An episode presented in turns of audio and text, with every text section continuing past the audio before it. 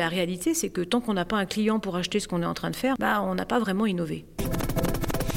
Bonjour et bienvenue dans Be My Guest. Je vous emmène à la rencontre de ceux qui font et de ceux qui pensent le digital. Aujourd'hui, je reçois Fabienne Letadic, qui est la directrice de l'innovation digitale de SIGPA. SIGPA, c'est une de ces entreprises qui n'est pas forcément très connue du grand public, mais qui est un fleuron de l'industrie suisse. Si vous avez une fois eu des billets de banque dans votre poche, vous avez probablement été en contact avec les produits SIGPA. Avec elle, on va parler de comment innover dans une grande entreprise, comment obtenir les moyens pour faire évoluer une structure quand on ne peut pas promettre ce qui va sortir d'un incubateur. On va aussi beaucoup parler de la blockchain puisque la sécurité est au cœur des préoccupations de SIGPA. Be My Guest, présenté par Laurent Haug, en partenariat avec 200 idées et créa, école membre de InSecU. Bonjour Fabienne Letadic. Bonjour Laurent. Vous travaillez pour une entreprise que certaines personnes ne connaissent pas, notamment en dehors de la Suisse, qui s'appelle SIGPA, qui est une entreprise qui est active notamment dans la sécurisation des billets de banque. Hein. On a tous touché euh, les, produits SIGPA, en tout cas les encres de sécurité, ça s'appelle. C'est une boîte industrielle qui a 90 ans. Euh, et vous, vous êtes la directrice de l'innovation digitale. Est-ce que c'est possible de faire avancer ces vieilles structures industrielles vers euh, l'innovation digitale? Alors, bien sûr, non seulement c'est possible, mais c'est aussi souhaité. Euh, ce qu'on ne sait pas, c'est que l'entreprise, euh, certes, est très active depuis très longtemps dans la sécurisation des produits physiques au travers de solutions basées sur des encres extrêmement sophistiquées, mais que pour euh, comprendre si ces encres sont authentiques ou pas, on avait déjà en fait énormément de savoir dans le monde du software, dans le monde de l'algorithme, et euh, pour nous, la transition vers le digital, c'est finalement la continuation dans un monde en, rupture. Donc, euh, bien, évidemment, euh, ce ne sont pas les mêmes solutions, mais ce sont parfois les mêmes clients. Et, nous sommes attachés, en fait, à, saisir ces opportunités que nous offre aujourd'hui cette transformation digitale. Un des trucs qui est à la mode aujourd'hui, je crois, dont on se rend compte, certaines industries arrivent à la conclusion que le digital est complémentaire du physique, que c'est deux mondes qu'on a opposés pendant longtemps et qui en fait doivent travailler en même temps. C'est un petit peu ce que vous dites en fait depuis longtemps chez SIGPA. Vous, vous avez du digital qui travaille avec du réel. Absolument. Euh, on le voit bien. Moi, je me suis occupée depuis les trois dernières années euh, de transformation euh, dans, ce, dans cet univers-là, notamment parce que beaucoup des entreprises qui nous font confiance cherchent des solutions pour la lutte contre la contrefaçon. Et ce qu'on voit, c'est que quand elles réfléchissent uniquement de manière digitale, c'est-à-dire que c'est plus facile a priori, on met moins de choses dans les usines, bah, elles garantissent la traçabilité digitale, mais elles ne garantissent pas la traçabilité du flux physique. Et réussir à créer ces liens entre les deux, je dirais que c'est le challenge qui nous attend et qui attendent beaucoup d'entreprises euh, demain quand elles voudront assurer cette confiance et, construire auprès du consommateur des images favorables dans ce domaine. Alors comment est-ce qu'on s'y prend concrètement comme ça? On arrive dans une entreprise donc qui a un passé euh, euh, très important, qui a un business qui, va très bien. Comment est-ce qu'on arrive euh, comment est-ce qu'on s'y prend concrètement pour installer le digital Déjà, qu'est-ce que c'est un peu le digital euh, pour vous? Alors, c'est venu un petit peu, j'ai presque envie de dire, comme beaucoup de projets d'innovation, euh, par les phénomènes du hasard. Vous savez, on parle beaucoup de serendipity dans le monde de l'innovation. J'étais confrontée en fait à un certain nombre de, de business cases, de use cases comme on les appelle aujourd'hui, et je me suis en fait retrouvée à la tête d'un incubateur.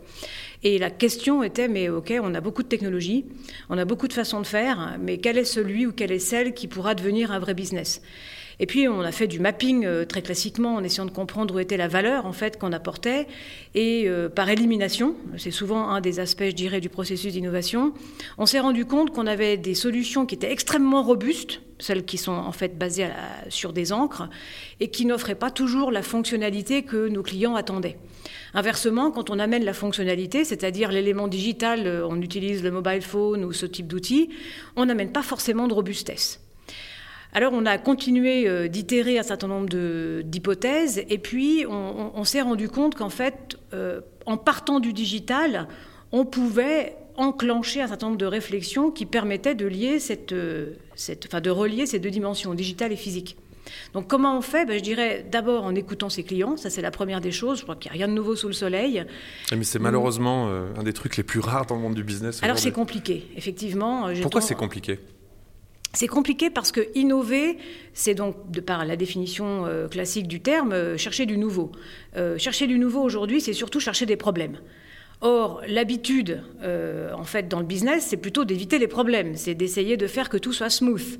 Euh, les, entreprises qui fonctionnent, comme SIGPA, sont des, sont des engins ou des moteurs à créer du business, pas des moteurs à créer des problèmes.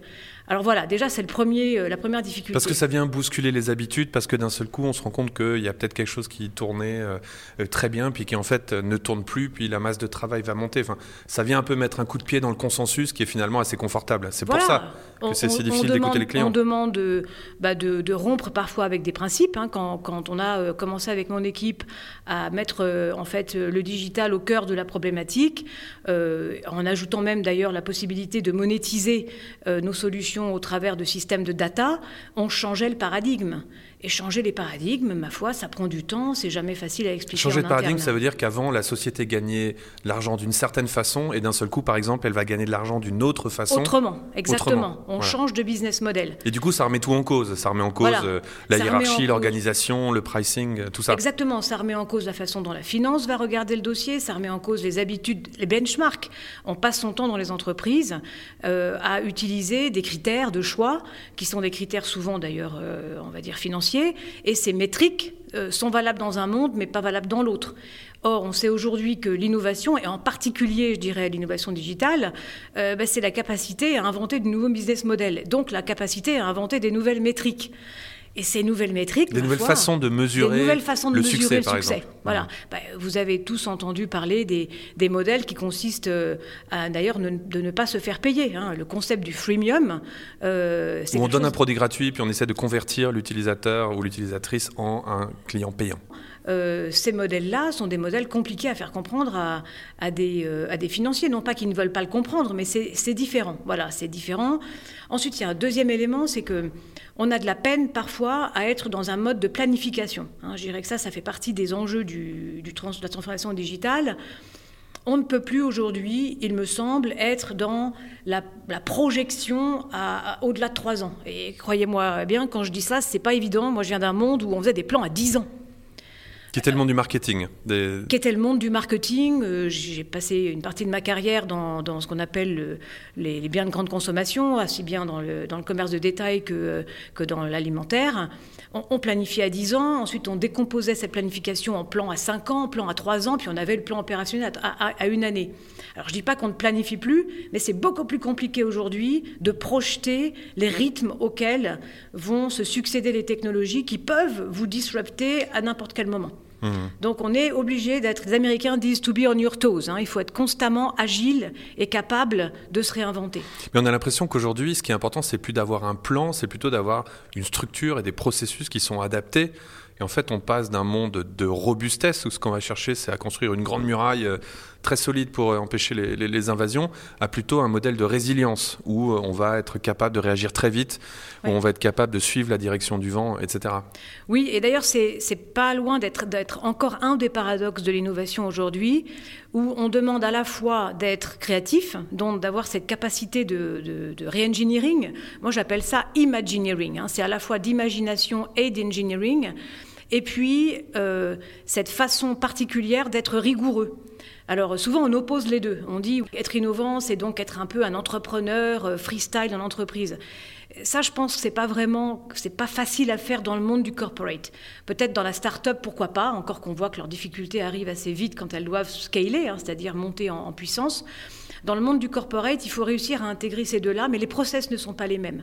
On est quand même sous la pression du temps, sous la pression euh, d'une exécution collective, c'est-à-dire que là aussi, on ne peut plus trop travailler dans les silos classiques. Il faut être capable d'emmener les fonctions tout en même temps, avec des rythmes auxquels elles s'accrochent.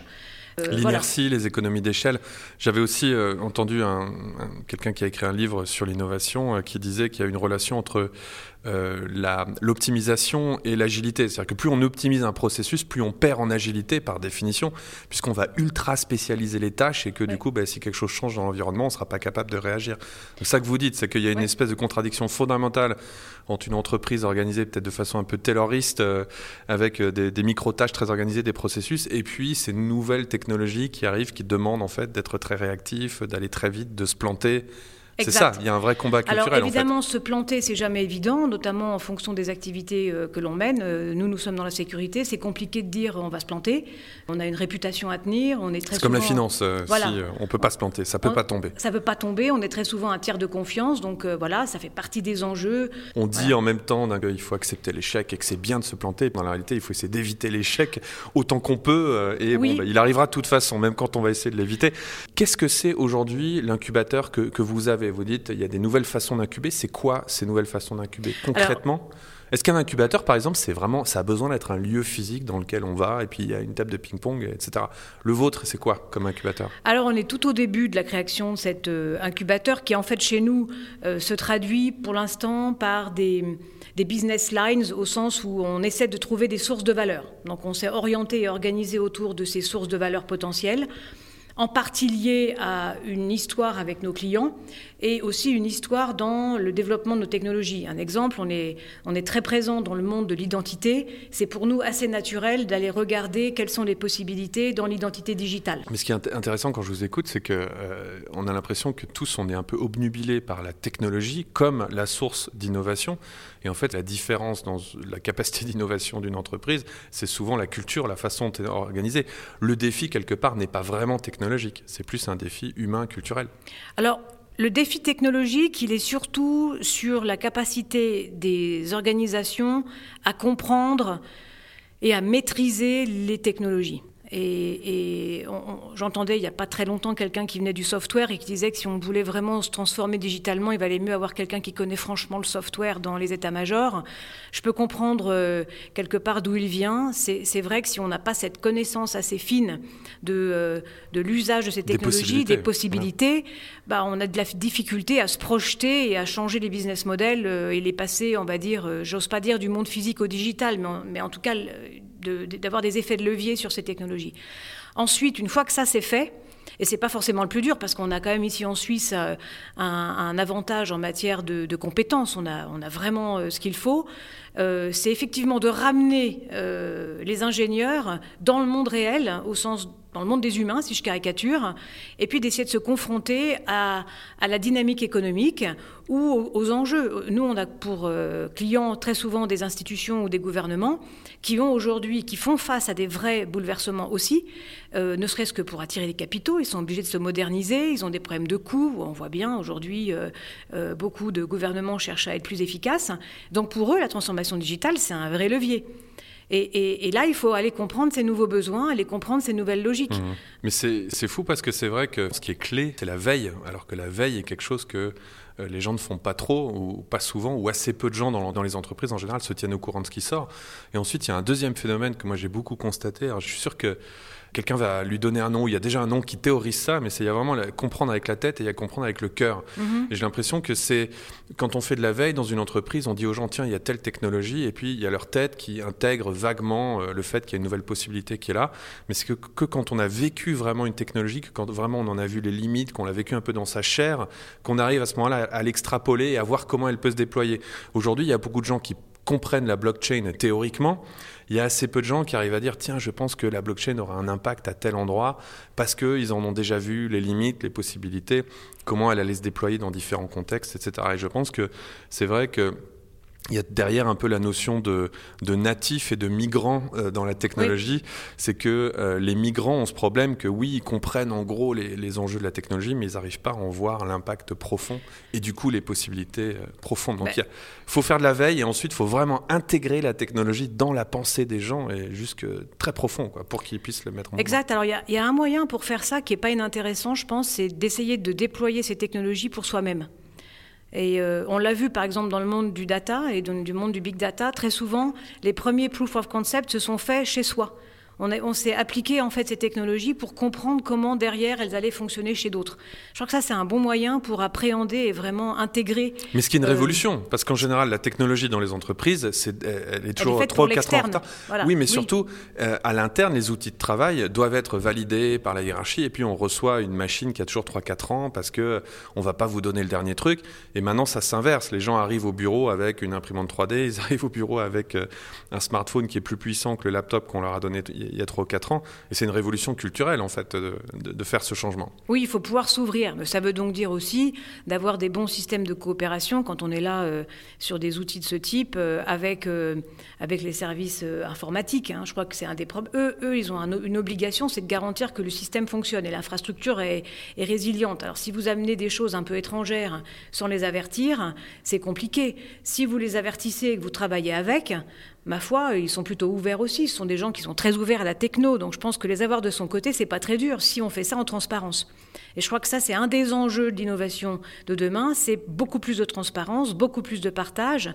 Et puis, c'est aussi travailler sur le collectif. Je crois qu'il y a plus de gens intéressés par l'idée d'innover que pas.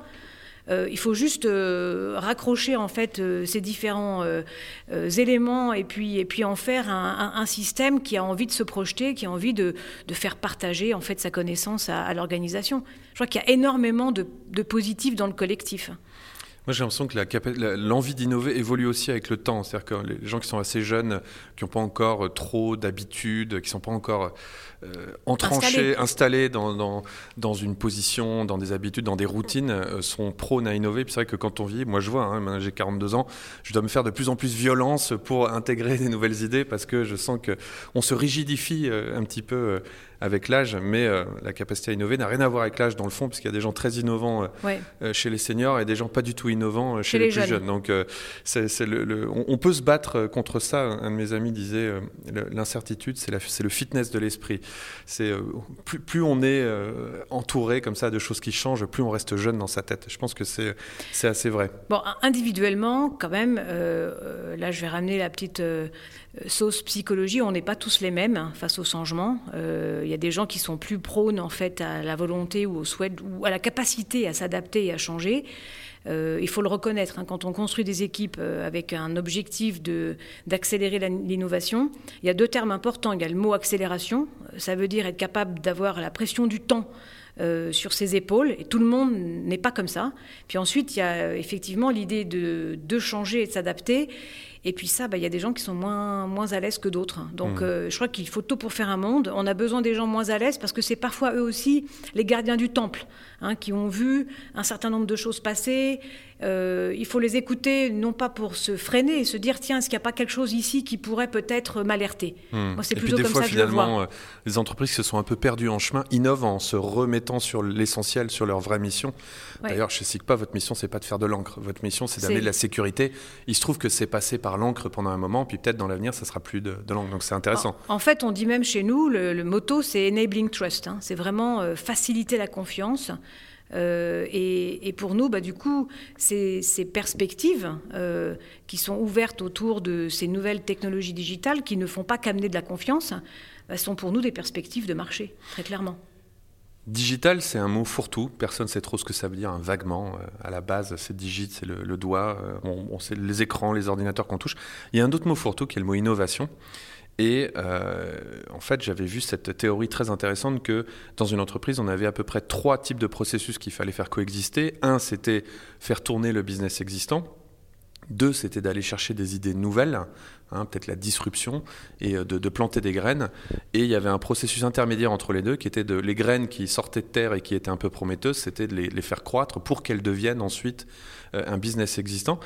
Chez vous, on a parlé euh, d'innovation comme ça qui part de l'écoute des clients, donc d'innovation itérative, on pourrait dire. On voit un problème, on va le résoudre, voilà. Mais est-ce qu'il y a d'autres types d'innovation et comment est-ce que, par exemple, on peut créer un produit euh, comme euh, le, smartphone à l'époque où les gens ne pouvaient pas imaginer que ce produit allait exister, donc le client ne pouvait pas vous le demander. Mhm. La fameuse phrase qu'Henry Ford n'a jamais dite, mais qu'on dit toujours qu'il a dit, si j'avais demandé aux gens ce qu'ils voulaient, ils m'auraient dit des chevaux qui vont plus vite. Voilà. J'ai l'impression que là, on a beaucoup parlé d'innovation qui part des besoins des clients, d'innovation itérative.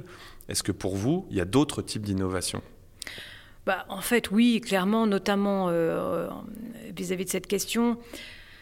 L'un des leviers qu'on est obligé de, regarder comme tout le monde, c'est que nous, ne sommes pas des experts euh, de certaines solutions euh, logicielles ou software, Donc on a plutôt intérêt à aller s'entourer de gens qui savent mieux faire cela que nous et qui vont eux-mêmes, on va dire, semer ces petites graines, commencer à faire leurs premières preuves dans certaines technologies qui sont proches des nôtres, proches en tout cas de notre philosophie. Et, et donc c'est travailler en écosystème. Euh, on a un partenariat euh, dans le domaine de la blockchain, on a un partenariat euh, dans le domaine du, big data. Donc ça, c'est l'innovation interne, c'est-à-dire vous changez la façon dont l'entreprise fonctionne. Alors oui, et en même temps non. C'est ça qui est intéressant, c'est-à-dire que si on regarde d'où vient le succès en fait dans le monde du banknote, euh, très clairement, et du billet de banque, voilà, pardon, euh, il y avait déjà des partenariats très solides. Il y avait déjà des écosystèmes très solides pour que ça puisse tourner. On parle d'une supply chain extrêmement sécurisée. Vous imaginez, on ne peut pas laisser euh, partir des solutions de sécurité dans la nature sans avoir le contrôle de l'écosystème. Donc pour nous, ça fait partie de quelque chose qui finalement est plus naturel que cela en a l'air. Alors évidemment, euh, pour euh, un certain nombre de populations en interne, ça paraît parfois un peu inconfortable de voir qu'on va chercher des gens dans le software alors qu'on pourrait peut-être l'avoir fait. Je crois que c'est souvent un peu ubuesque d'imaginer cela. Euh, et surtout, ça nous donne, on va dire, aussi la capacité à construire sur d'autres écosystèmes. Hmm. Donc oui, ça c'est quand même assez différent. ça signifie qu'on a des morceaux de produits déjà faits et qu'un des vrais enjeux, et c'est en fait la fonction qui, m'occupe le plus, c'est vraiment ce qu'on appelle le go-to-market. C'est une fois qu'on a identifié des technologies qui nous semblent être en proximité avec nos, nos, enjeux stratégiques, euh, et puis évidemment des besoins des clients qui sont en évolution, alors il faut essayer de comprendre comment on va amener ces solutions en marché le plus rapidement possible. SIGPA, c'est une boîte familiale. Mm-hmm quand, on parle aux, patrons et aux patronnes d'entreprises cotées en bourse, ils disent le cauchemar, c'est cette idée que tous les trois mois, on doit rendre des comptes, donc on est dans des cycles très très courts. Est-ce que finalement, euh, paradoxalement, le fait d'être une boîte familiale, donc d'être inscrit dans un temps plus long, ça vous aide à innover? Est-ce que c'est une force dans votre euh, recherche d'innovation? Je crois que la littérature euh, le dit aujourd'hui. L'innovation, on l'a fait aujourd'hui ou dans les startups ou dans les boîtes familiales. Euh, parce que c'est complètement contre-intuitif, quoi. C'est complètement contre-intuitif. Les entreprises familiales. En tout cas, les médias parlent pas beaucoup des entreprises familiales, par exemple, parce que c'est moins spectaculaire, c'est des entreprises qui communiquent moins, les chiffres sont pas publics. Absolument. Mais c'est peut-être pour ça qu'on a cet espace de créativité. Très souvent, sont à la tête de ces entreprises des gens qui ont, bah, qui ont vécu l'innovation euh, directement, on va dire, et, euh, bah, qui acceptent cela aussi de leurs équipes. Donc euh, je crois que c'est plutôt une chance d'être dans une entreprise familiale et de chercher à innover. Est-ce qu'on peut rester in business pendant 90 ans sans être, sans être innovant? Bah, C'est une entreprise qui s'est euh, de toute façon réinventée en permanence. C'est ça, euh, c'est qu'on peut pas, enfin, sans se réinventer, on fait une quinzaine d'années et puis on disparaît. Absolument. C'est impossible. C'est quoi les erreurs que font les entreprises quand elles veulent innover? Parce que donc l'innovation, c'est la tarte à la crème depuis 2-3 ans, on en parle tout le temps. Et pourtant, on a l'impression que c'est hyper dur à réussir, qu'assez peu de gens y arrivent. Dans les entreprises, il y a beaucoup, beaucoup de frustration autour de l'innovation. Vous savez, soit des gens qui disent Moi, j'amène des nouvelles idées, j'ai plein de trucs, et puis on m'écoute pas. Euh, soit au contraire, euh, un peu des processus, euh, on appelle ça un peu le théâtre de l'innovation. Hein. on fait deux, trois événements, machin, on envoie deux personnes à la Silicon Valley, et en fait, rien ne change c'est tellement difficile à réussir cette, innovation. qu'est-ce qu'on fait faux en général? La première chose qu'on doit faire quand on doit changer, c'est de bien se connaître.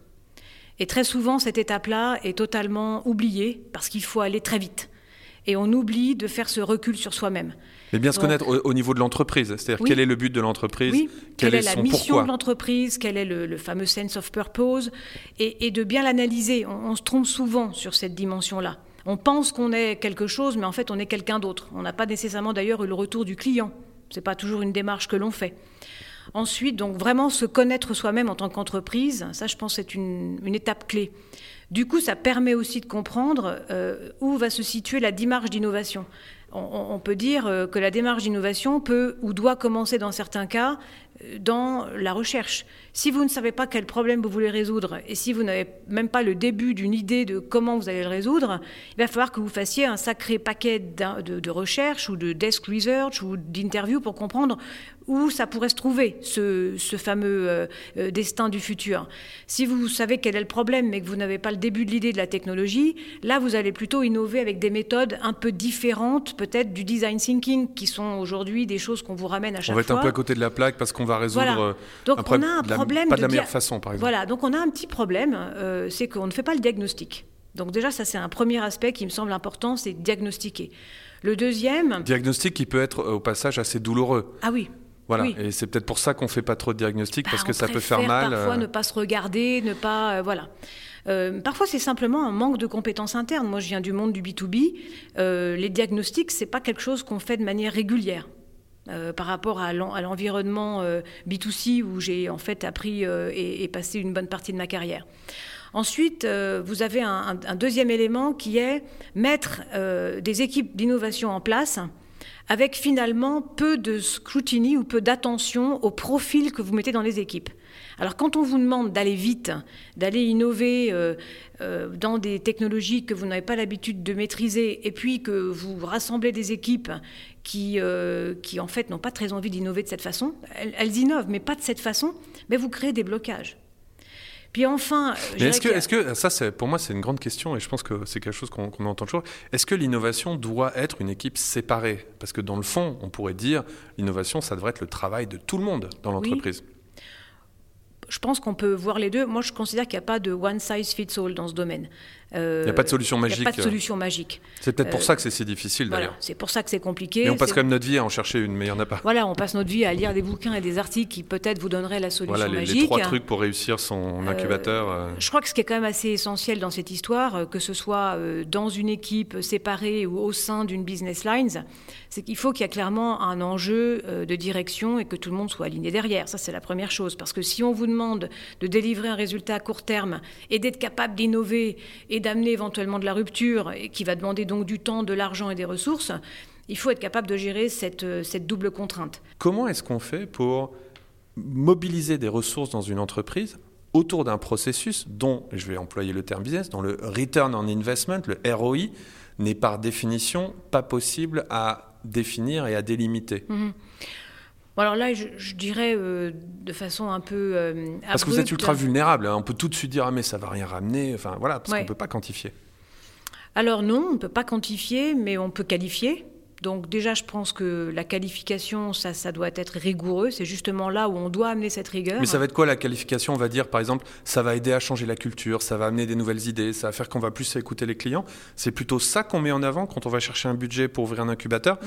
Ou c'est plutôt de dire, il y aura 12 nouveaux projets dans les 6 prochains mois, euh, faits par 50 personnes Je dirais que l'innovation drivée par les KPI de type activité, j'y crois pas trop. Euh, parce qu'on peut être euh, hyper actif et pas pour autant euh, capable d'innover. D'ailleurs, on a bien vu qu'il n'y avait pas de lien entre le C'est le fond de ma question, exactement. Voilà, le nombre de brevets et le nombre d'innovations, le nombre d'invention records et le nombre d'innovations.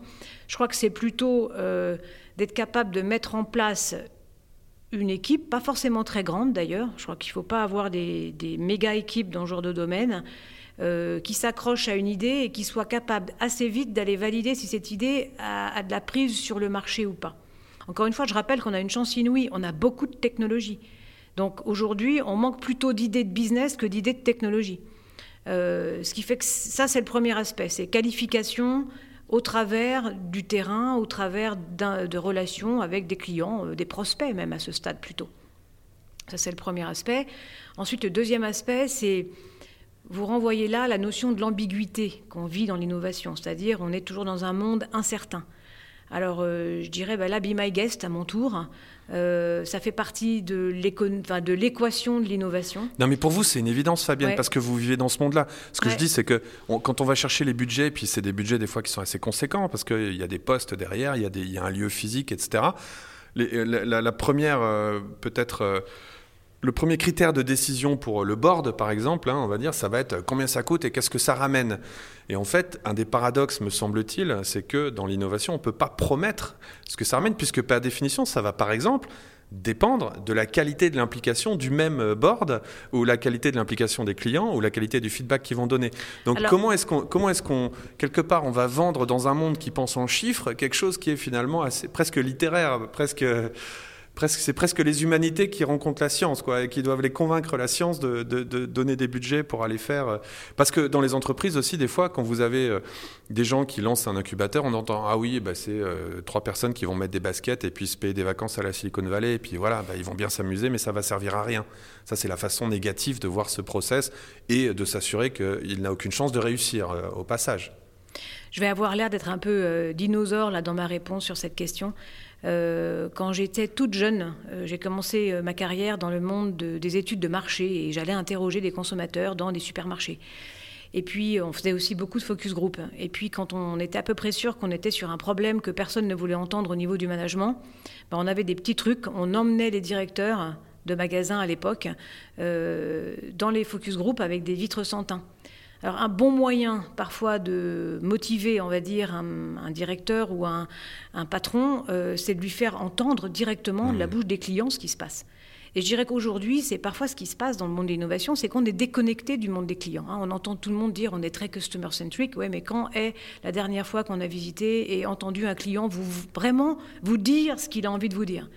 Donc ça, je crois que c'est un des, peut-être un des moyens potentiels pour rapprocher justement ce bottom et ce top dont on parlait tout à l'heure. Il y a euh, tout le temps des modes dans le monde de l'innovation. Hein. Il y a euh, voilà, digital, euh, disruption, lean startup, etc. Et il y a aussi des buzz médiatiques autour des différentes technologies. Hein. Et là, on en est, je sais pas, au 20-25e depuis que j'ai commencé ma carrière. Et aujourd'hui, on parle tous de blockchain.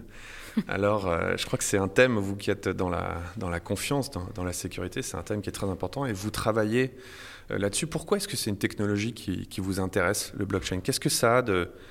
Est-ce que c'est vraiment révolutionnaire? Et si oui, comment?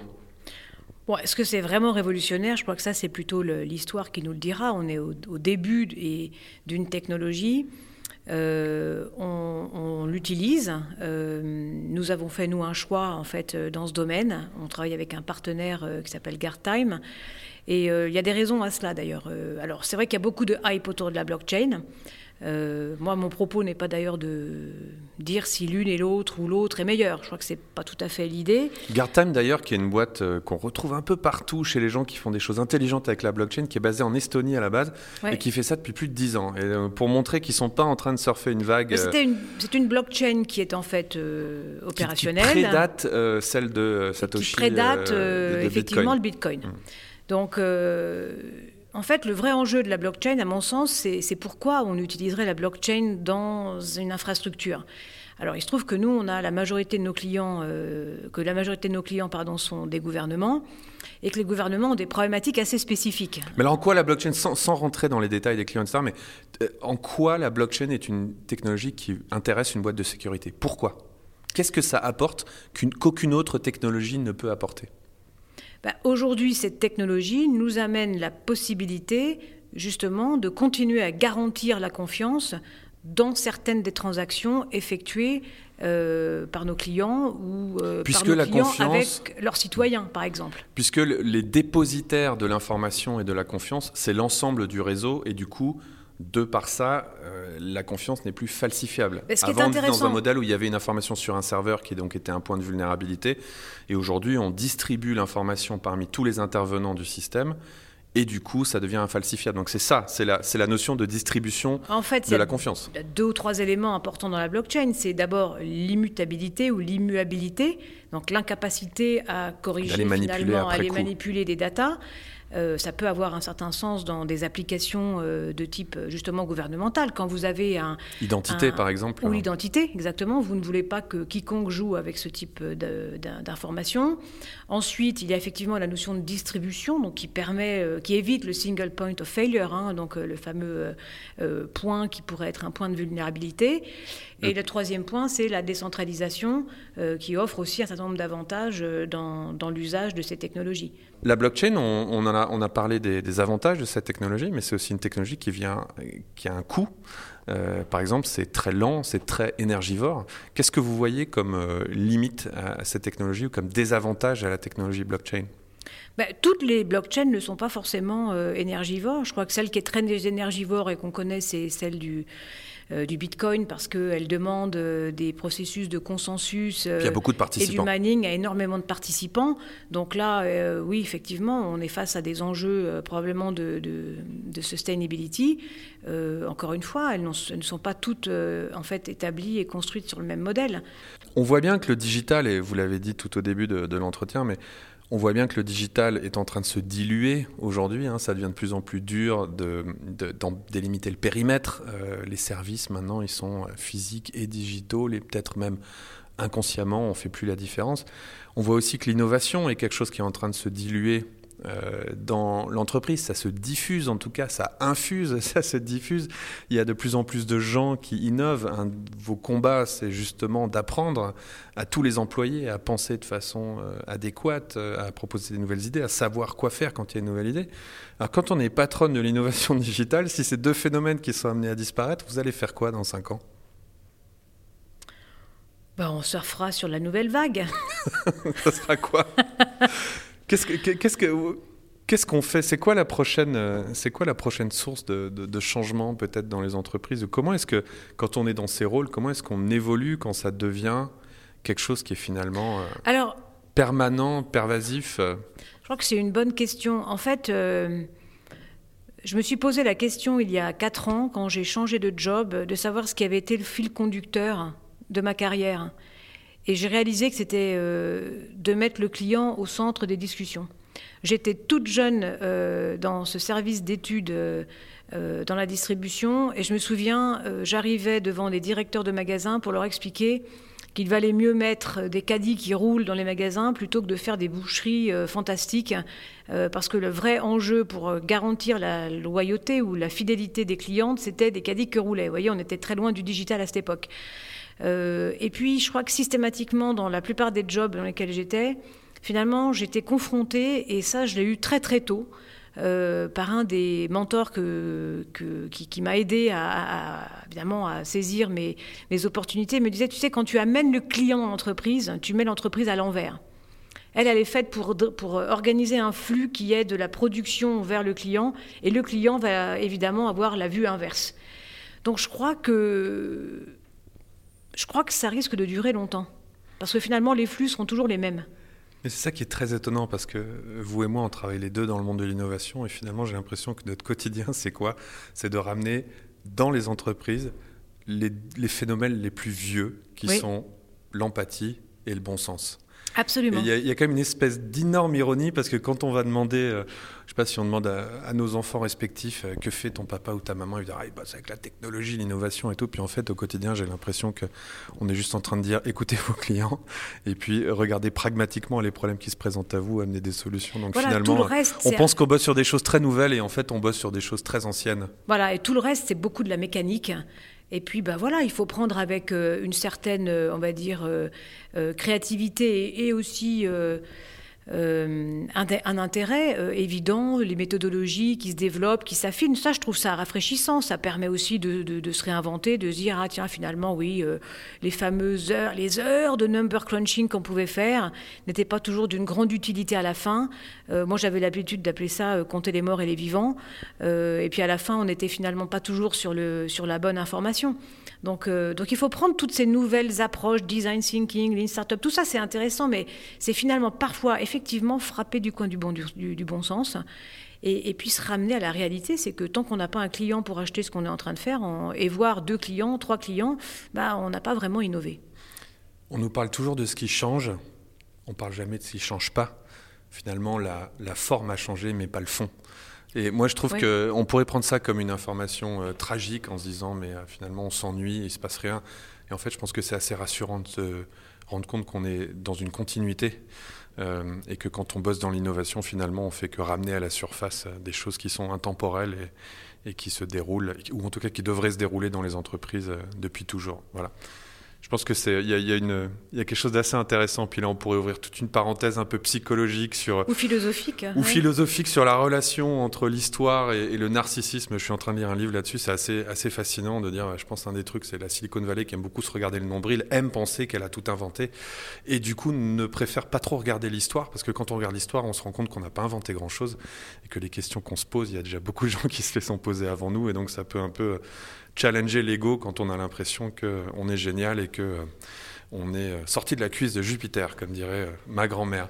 Merci Fabienne Letadic. Merci beaucoup Laurent. Merci d'avoir écouté cet épisode de Be My Guest. Vous l'avez compris, ce n'était pas Ted Rogers de Xapo comme promis lors de l'épisode précédent. Je n'ai toujours pas pu trouver de date d'enregistrement avec lui. Ça n'est que partie remise. Nous parlerons avec lui de blockchain.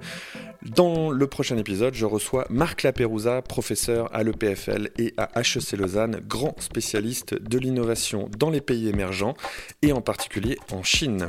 C'était Be My Guest, présenté par Laurent Haug en partenariat avec 200 idées créa, école membre de INSECU.